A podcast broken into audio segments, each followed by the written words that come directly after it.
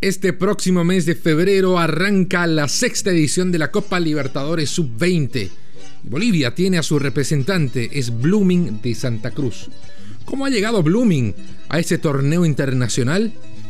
¿Bajo qué estructura lo hace? Bueno, lo vamos a discutir hoy en Footbox Bolivia. Footbox Bolivia, un podcast con José Miguel Arevalo, exclusivo de Footbox.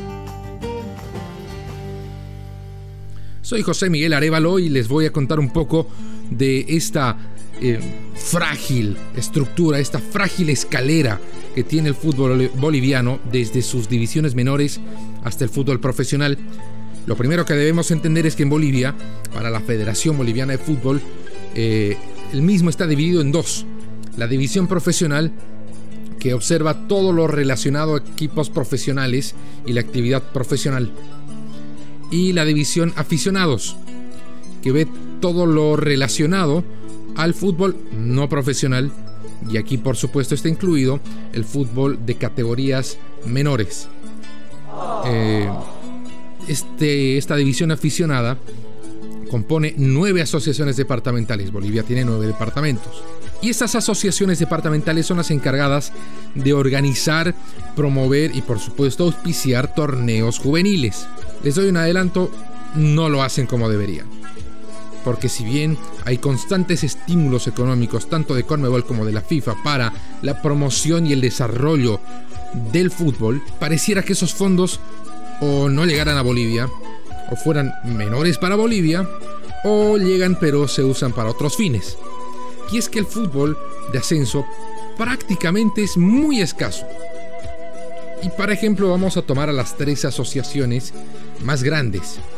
La Asociación de Fútbol de La Paz, que tiene una grave crisis institucional, con muchas quejas de, quien, de quienes eh, observan que el actual presidente ha tomado el poder por una cuestión política y esto en adición a los problemas preexistentes ¿no? en la Asociación de Fútbol de La Paz que tiene que ver más que nada con infraestructura.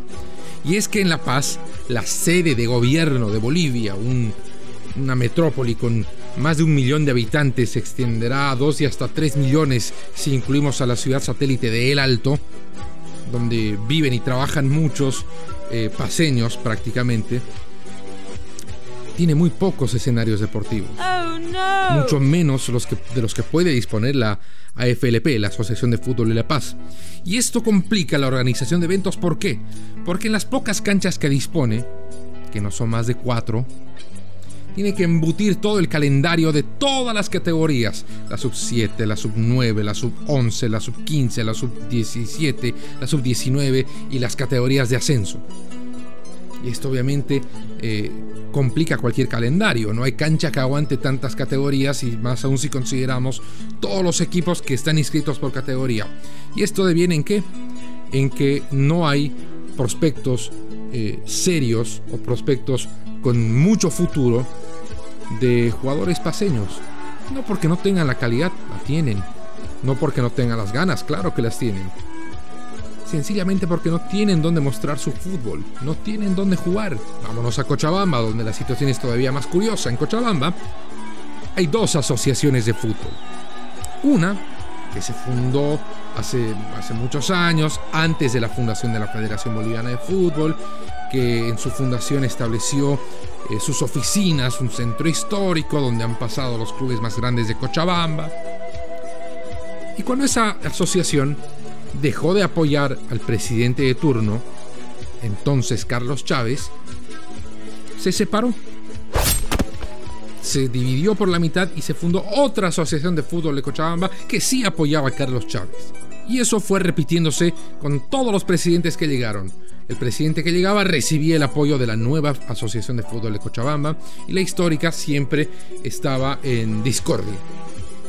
Bueno, si no es con una, con dos peor y es que ninguna de las dos asociaciones en estos últimos años se ha dedicado a la organización de campeonatos. La asociación eh, que apoya a la Federación Boliviana de Fútbol, este quien esté el presidente, más preocupada estaba de acudir a los congresos, de votar a favor, de ofrecer el voto, etc. Hasta el día de hoy. La asociación antigua más preocupada estaba de reclamar el lugar que ellos consideran legítimo. Es cierto, en este 2021 han cambiado aparentemente las cosas. Y es que la asociación original ha organizado más torneos, se ha abocado más a promover el deporte que debería ser eh, el paradigma de cualquier asociación de fútbol y ha intentado desarrollar torneos. ¿Se ha encontrado con obstáculos? Sí.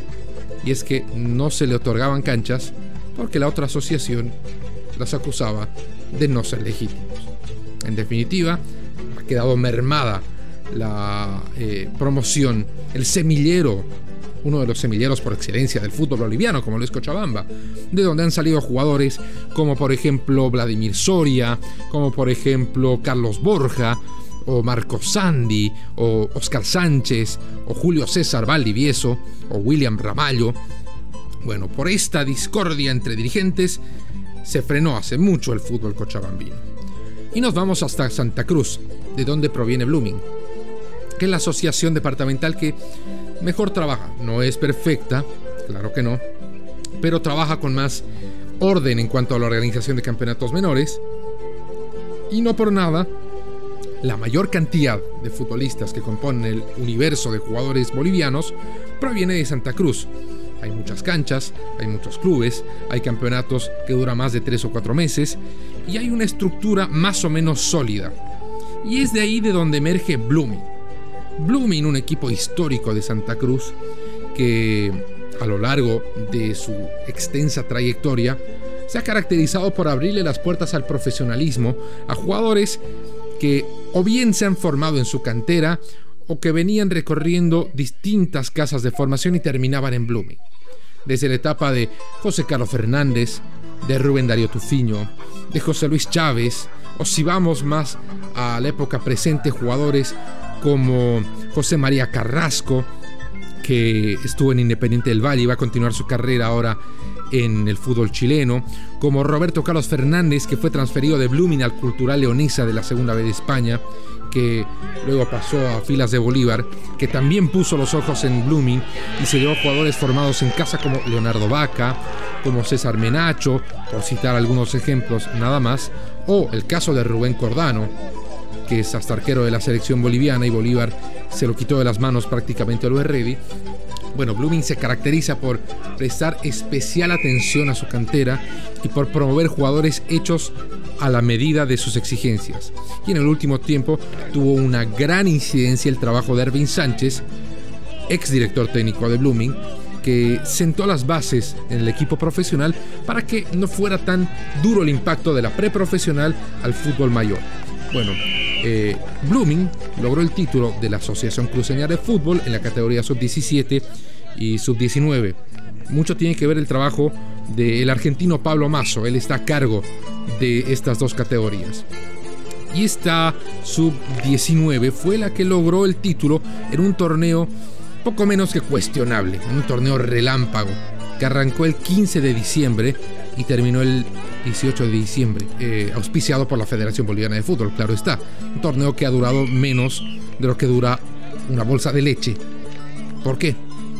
Porque como la estructura del fútbol boliviano, desde sus dirigentes, tiene otras preocupaciones, como, por ejemplo eh, definir quién es el presidente legítimo, como eh, resolver disputas con el gremio de futbolistas profesionales, como tapar eh, escándalos que han habido con sorteos que a todas luces parecían amañados, como eh, sancionar árbitros o asistir a la premiación de la Copa América.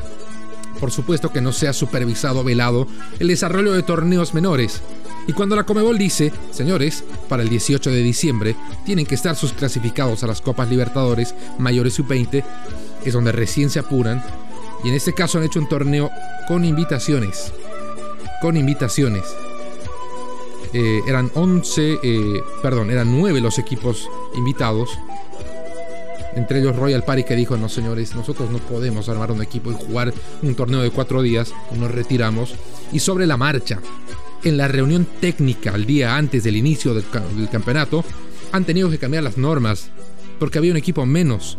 Bueno, fueron dos grupos de ocho, el grupo A lo compusieron eh, de Cochabamba, Bilsterman de Cochabamba, Bolívar de La Paz y Argentinos Juniors, que es un equipo boliviano que tiene el mismo nombre que el equipo argentino, que tiene base en Santa Cruz. Y el otro grupo lo integraron Aurora, Always Ready, Oriente y quien ganó la serie Blooming.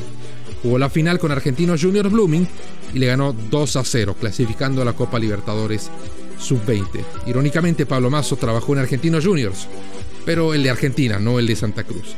Las aspiraciones para Blooming en esta Copa Libertadores no son las más altas, a pesar de ser el equipo profesional que mejor trabaja en divisiones inferiores. Sobre todo si vemos el historial en este certamen para los equipos bolivianos. A ver, Bilsterman, el 2011 en Perú, apenas ganó un partido. Spoiler alert, la única victoria de un equipo boliviano en una Libertadores de la categoría. El año siguiente Blooming clasificó y logró apenas un punto, empató un partido. El 2016 en Paraguay jugó Bolívar, se llevó sendas derrotas, regresó a casa sin un solo punto. El 2018 en Uruguay clasificó Quebracho, un equipo que es básicamente una escuela de fútbol. Se debate entre, entre ser una escuela de fútbol y un equipo de asociación. Son de Tarija, son del Chaco. Se fueron con todas derrotas. Y en 2020, la versión más reciente, volvió a clasificar Wilstermann también desde un torneo relámpago y también los resultados fueron bastante pobres con todas derrotas. En definitiva, Blooming, eh, más allá de este torneo, un remedio de torneo en realidad. No puedes clasificar a un equipo a una Libertadores en cuatro días y con invitados. Eh, ¿Se ha ganado el derecho de jugar? Claro que sí, pero más allá de este torneo, por su historia, por su tradición, por la atención que le ha abocado a las categorías inferiores, por el cuidado que ha tenido con sus jugadores, y ya, la sola clasificación es un premio para Blooming. Lo demás que vaya a lograr será un bono. Bueno, mis amigos, es todo el tiempo que tenemos por hoy. Estaremos de regreso en nuestro próximo episodio de Footbox Bolivia. Les recuerdo, tenemos nuevos episodios todos los lunes y todos los viernes. Footbox Bolivia con José Miguel Arevalo, podcast exclusivo de Footbox.